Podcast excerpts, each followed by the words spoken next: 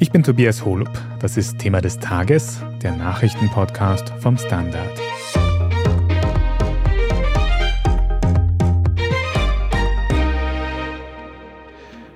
Wurde der österreichische Botschafter in Abu Dhabi nur deshalb bestellt, weil er Verbindungen zur ÖVP und Sebastian Kurz hat?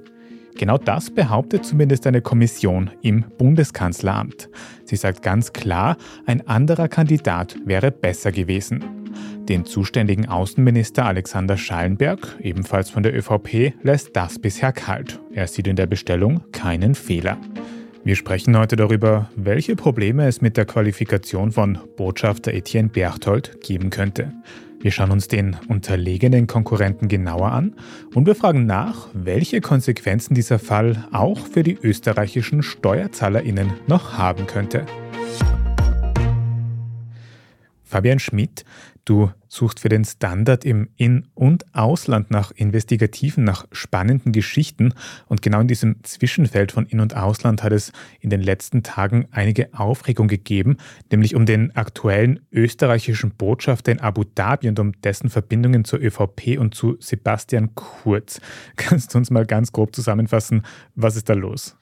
Also wir haben ein Gutachten entdeckt von der Bundesgleichbehandlungskommission, wo es um eben diese Bestellung geht des Botschafters in Abu Dhabi.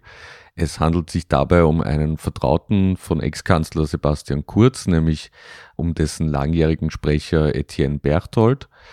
Der wurde eben zum Botschafter ernannt und es gab einen unterlegenen Bewerber, der gemeint hat, er sei eigentlich besser qualifiziert gewesen dafür.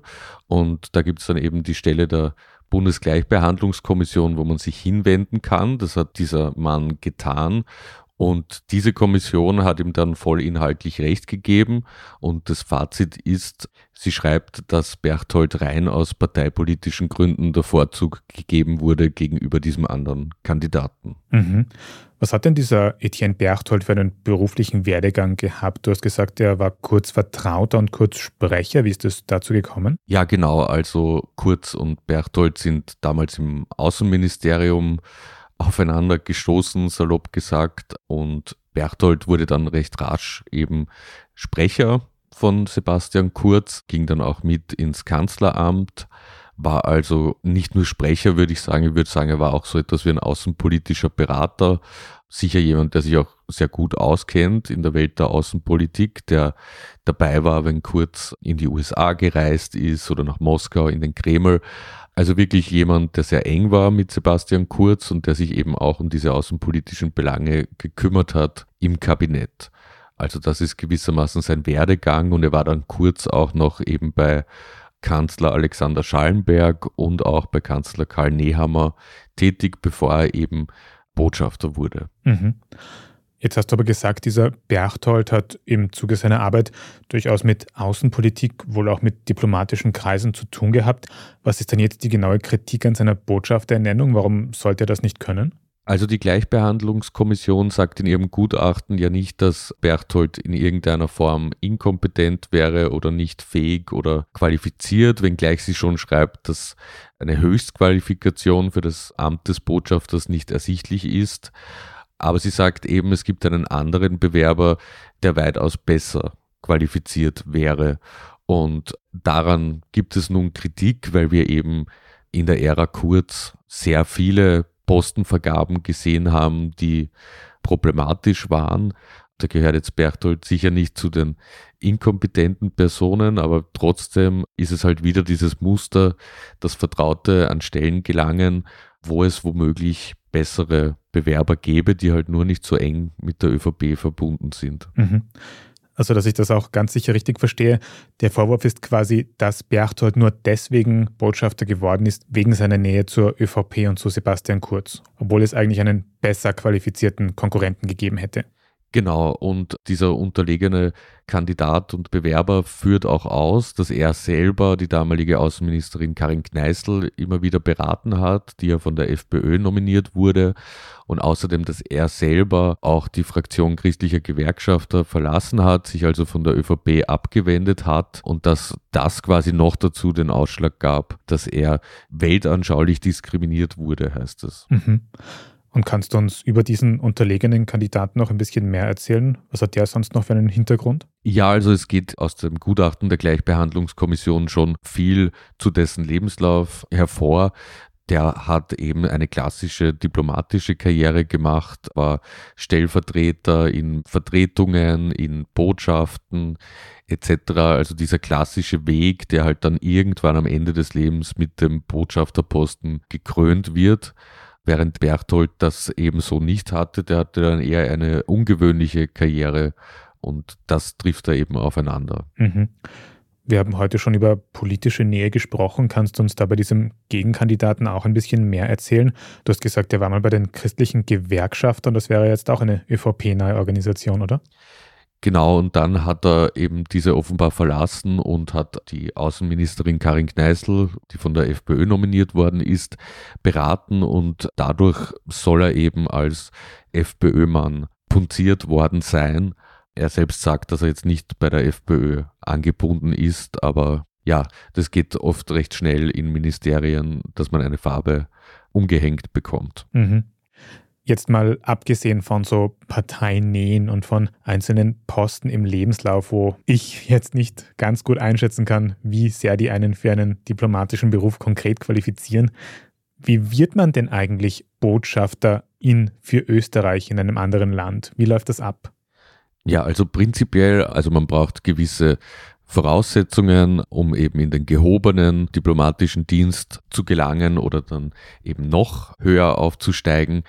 Normalerweise funktioniert das so, dass man eben gewisse Stationen durchläuft, dass man mal anfängt als Referent, vielleicht in einem Konsulat oder in einer Botschaft oder einer Vertretung und dass man dort dann halt einmal Vize wird vom ständigen Vertreter, dass man Vize vom Botschafter wird oder Botschaftsabteilungen leitet, dass man dann im Außenministerium wieder Karriere macht. Also das ist so der typische Beamtenweg, wie das geht. Und letztlich sind dann Botschafterposten, werden dann auch gewissermaßen intern ausgeschrieben und man kann sich dafür bewerben. Und da gibt es dann eine Begutachtungskommission, die eben die verschiedenen Kandidatinnen und Kandidaten sich ansieht, womöglich mit ihnen spricht und dann eine Reihung vornimmt. Und in diesem Fall hier war es so, dass diese Ministeriumskommission Berthold erst gereiht hat. Wir haben da heute schon von mehreren Kommissionen gehört. Ich glaube, wir müssen das noch ein bisschen auseinanderdividieren und klarstellen. Ja. Also es gibt auf der einen Seite eben diese Begutachtungskommission, hast du gesagt, die eben vorschlägt, wer zum Beispiel Botschafterin werden sollte. Und die sitzen in dem Fall jetzt im betroffenen Außenministerium, richtig? Genau. Also wir wissen jetzt nicht genau, wer in dieser konkreten Begutachtungskommission drinnen war. Meistens ist es so, dass dort Personalvertreter drinnen sind und Personen vom Ministerium entsandt werden, die dann eben die Eignung prüfen, die jemand für diese Stelle hat. Also das gibt es in allen Ministerien, egal ob jetzt eine Finanzamtsleitung besetzt wird oder eben andere Posten in der Justiz etc. Also das ist einfach ähm, gang und gäbe, dass es solche Begutachtungskommissionen gibt. Wenn die dann gewissermaßen ihre Entscheidung gefällt hat, dann kann sich jede und jeder an die Gleichbehandlungskommission wenden. Okay, also jetzt andere Seite Gleichbehandlungskommission. Wo ist die angesiedelt? Für was ist die jetzt zuständig? Das ist eine unabhängige Stelle, die sitzt im Bundeskanzleramt und dort kann man dann hingehen und zum Beispiel sagen, ich bin diskriminiert worden aufgrund meines Geschlechts oder aufgrund meiner Religion oder eben auch aufgrund meiner Weltanschauung. Und da sehen wir, dass das immer mehr wird, dass sich Leute melden, die aufgrund ihrer Weltanschauung diskriminiert worden sein sollen. Und damit ist nichts anderes gemeint, als dass sie Partei parteipolitisch eben benachteiligt waren. Mhm. Also auf der einen Seite haben wir jetzt diese Begutachtungskommission im Außenministerium, die gesagt hat, Etienne Berchtold ist der beste Kandidat für den Botschafterposten in Abu Dhabi. Mhm. Und auf der anderen Seite jetzt die Gleichbehandlungskommission im Bundeskanzleramt, hast du gesagt. Und die sagen jetzt, nein, er ist eben nicht der beste Kandidat gewesen. Genau. Wenn jetzt aber zwei Kommissionen zu unterschiedlichen Ergebnissen kommen, was zählt denn dann am Ende mehr und wer entscheidet in dem Fall, wer Botschafter wird? Also entscheiden tut am Ende der Außenminister der den Vorschlag macht und der Bundespräsident ernennt dann die Person auf den jeweiligen Posten. Das ist hier so geschehen. Es gibt auch keine Handhabe jetzt, also das Außenministerium könnte Berchtold abberufen. Das wird definitiv nicht passieren. Und das ist so quasi die Entscheidungslinie im Außenministerium und das ist fertig und das ist erledigt. Aber wenn man jetzt zur Gleichbehandlungskommission geht und sich dort beschwert, also es ist kein Gerichtsverfahren, aber es ist ein Verfahren, wo beide Seiten quasi ihre Position darlegen können, wo das Außenministerium eine Vertreterin schickt, die noch einmal begründet, warum die Person ausgewählt wurde etc. Wenn die dann eben sagt, dass diskriminiert wurde, dann kann sich die unterlegene Person wieder den Rechtsweg bestreiten und sagen, ich will das Gehalt das ich verdient hätte, hätte ich diesen Posten gekriegt. Und da gibt es mittlerweile schon mehrere Fälle im Innenministerium, im Finanzministerium, wo Beamtinnen oder Beamte wirklich Hunderttausende Euro gekriegt haben als Schadensersatz, weil sie eben diskriminiert wurden. Also so funktioniert diese Stelle. Mhm. Also da gibt es auch verschiedene Aspekte. Auf der einen Seite könnte dieser Beamte Schadenersatz bekommen, auf der anderen Seite dürfte aber eben dieser Etienne Berchtold fürs erste Botschaft in Abu Dhabi bleiben. Und wie das jetzt sein mehr oder weniger Vorgesetzter, der Außenminister Alexander Schallenberg, argumentiert, das werden wir uns gleich noch ein bisschen genauer anschauen. Davor machen wir jetzt aber noch eine kurze Werbepause und sind gleich zurück.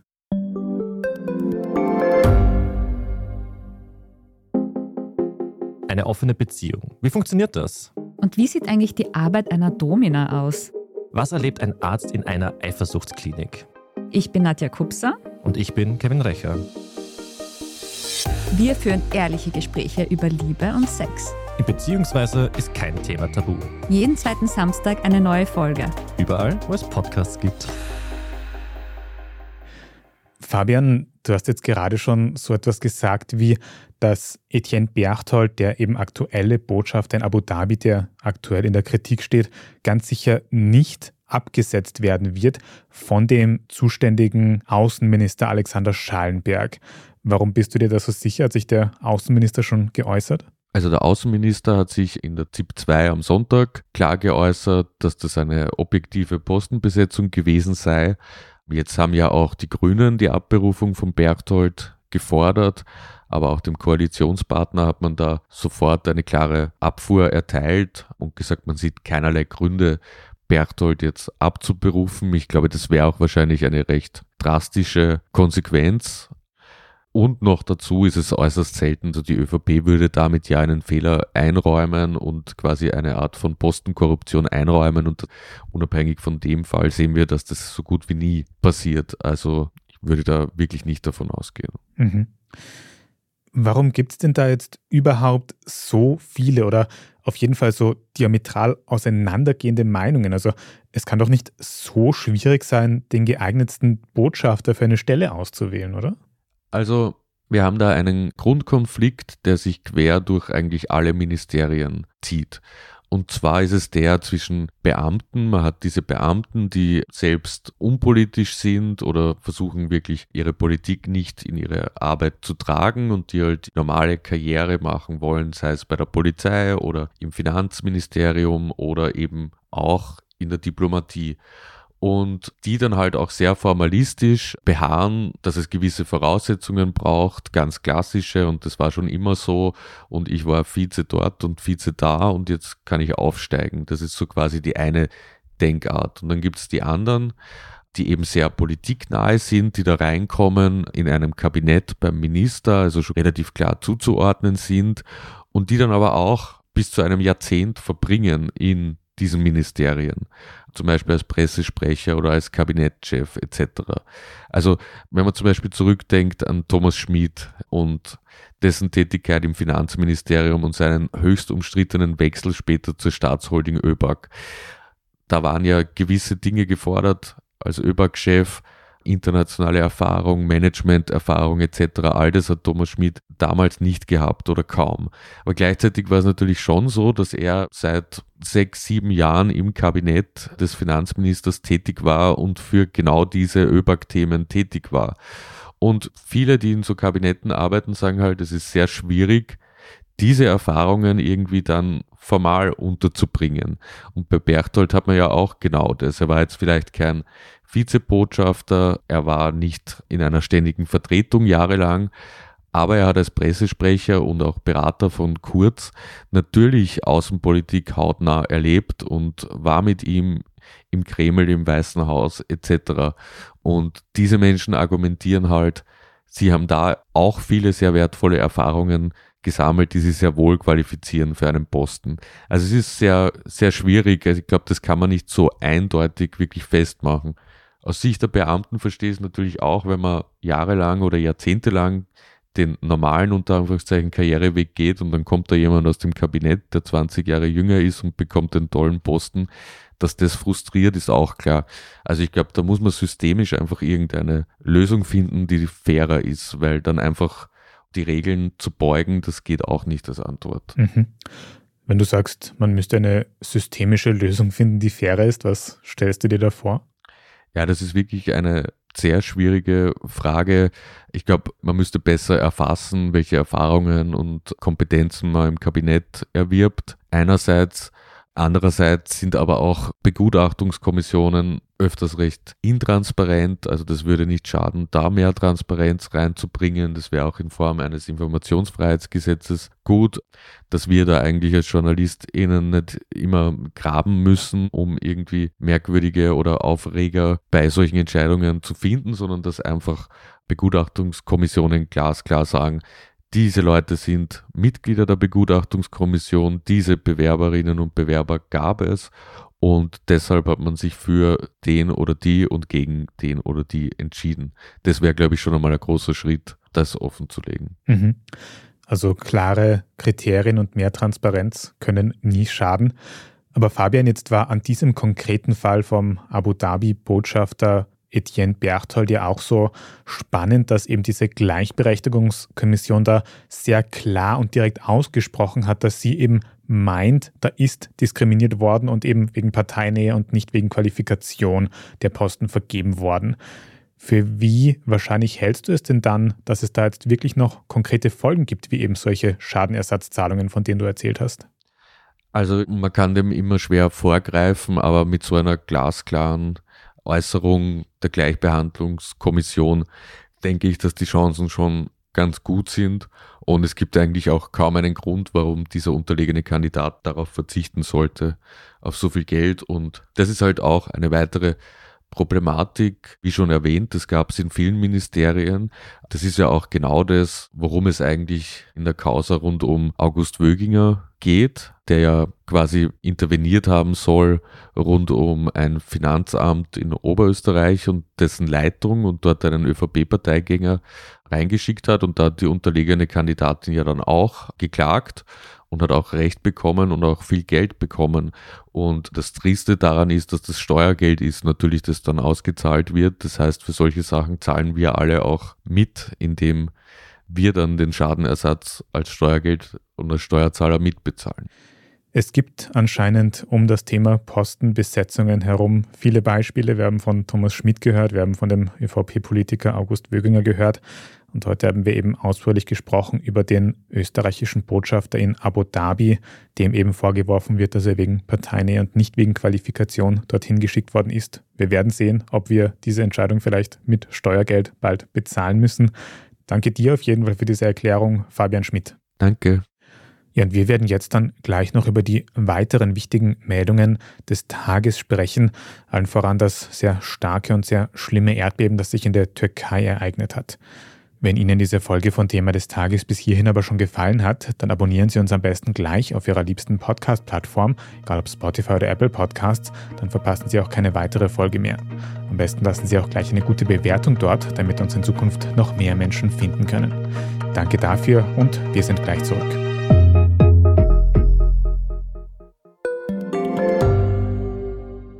Frisst die Inflation mein Erspartes auf? Soll ich mein Geld in Aktien stecken? Und wie funktionieren eigentlich Kryptowährungen?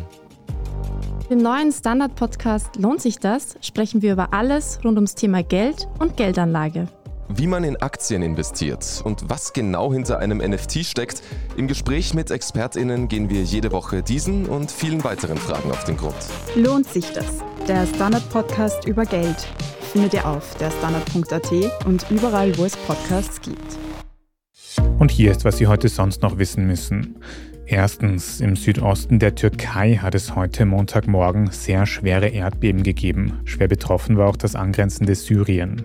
Mit Stand Montagnachmittag werden aus den beiden Ländern mehr als 1800 Todesopfer gemeldet. Rund 9000 Menschen sind verletzt und die Suche nach Überlebenden ist aktuell noch in vollem Gange. Zur Stärke des ursprünglichen Bebens und auch seiner Nachbeben gibt es verschiedene Angaben. Sie dürften zwischen 6,6 und 7,8 auf der Richterskala gelegen haben. In der Türkei gibt es häufig schwere Erdbeben, weil dort zwei Kontinentalplatten aufeinandertreffen. Zweitens, in der ukrainischen Regierung wird der Verteidigungsminister ausgewechselt. Oleksiy Resnikow, der das Amt bisher innehatte, war in einen Korruptionsskandal innerhalb des ukrainischen Militärs verwickelt. Aus eigenen Stücken wollte er bisher nicht zurücktreten, jetzt hat ihn Präsident Volodymyr Zelensky abgesetzt. Neuer Verteidigungsminister wird Kyrillo Budanov, der war bisher für den Geheimdienst GUR zuständig. Was das für den Kriegsverlauf in der Ukraine bedeuten könnte, ist noch unsicher. Budanov gilt als überzeugter Russland-Gegner, der in der Kommunikation aber manchmal zu Übertreibungen neigt. Drittens, Beyoncé ist die erfolgreichste Musikerin der Geschichte. Zumindest wenn es danach geht, wie viele Grammys sie gewonnen hat.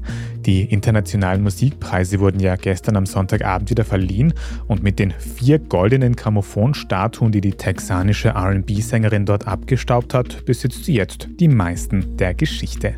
Ein Wermutstropfen für Babe bleibt aber, denn der prestigeträchtige Preis für das beste Album des Jahres ging nicht an sie, sondern an den Briten Harry Styles. Und viertens, zum Abschluss noch eine Eilmeldung, vielleicht noch wichtiger als die Grammy-Ergebnisse. Es stehen nämlich die Tanzpaare für die nächste Staffel von Dancing Stars fest. Da wird dieses Jahr die bisherige Jurorin und Ballerina Karina Sarkisova auf die Tanzfläche wechseln und zusammen mit Dimitar Stefanin, der ist Profitänzer, um den Sieg tanzen. Klingt nach einem ziemlich starken Matchup. Ebenfalls dabei zum Beispiel Lukas Fendrich, Sohn von Austropop-Legende Reinhard Fendrich und der Kabarettist Michi Buchinger. Getanzt wird zum ersten Mal am Freitag, den 3. März. Qualifizierte Tipps auf die SiegerInnen hat die Standardredaktion noch nicht anzubieten, aber das folgt sicher noch auf der Standard.at und genau dort lesen Sie auch alles weitere Wichtige zum aktuellen Weltgeschehen. Und jetzt noch ein Hörtipp. In unserem Schwester-Podcast Inside Austria geht in der aktuellen Folge die vierteilige Wirecard-Serie zu Ende. Zum Abschluss geht es darum, wie der Hauptverdächtige Jan Masalek flüchten konnte und welche Rolle ein Provinzflughafen in Österreich dabei spielt. Hören können Sie das überall, wo es Podcasts gibt, zum Beispiel auf Apple Podcasts oder Spotify. Falls Sie uns irgendetwas sagen wollen, dann schreiben Sie uns am besten eine E-Mail an podcast.derstandard.at. Und wenn Sie unsere journalistische Arbeit hier beim Standard unterstützen möchten, dann können Sie das zum Beispiel tun, indem Sie ein Standard-Abo kaufen. Noch einfacher geht es, wenn Sie über Apple Podcasts hören, ein Premium-Abo abzuschließen. Das kostet nur wenige Euro und sorgt dafür, dass Sie in Zukunft unseren Podcast ohne Werbung hören können. Vielen Dank für jede Unterstützung. Ich bin Tobias Holub. Danke auch fürs Zuhören und bis zum nächsten Mal.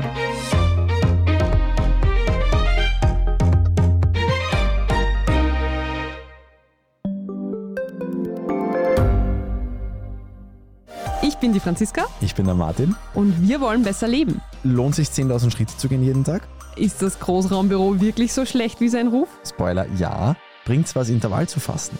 Wir fragen die, die es wirklich wissen und probieren es auch gleich selber aus. Bei Besser Leben, jeden Donnerstag eine neue Folge.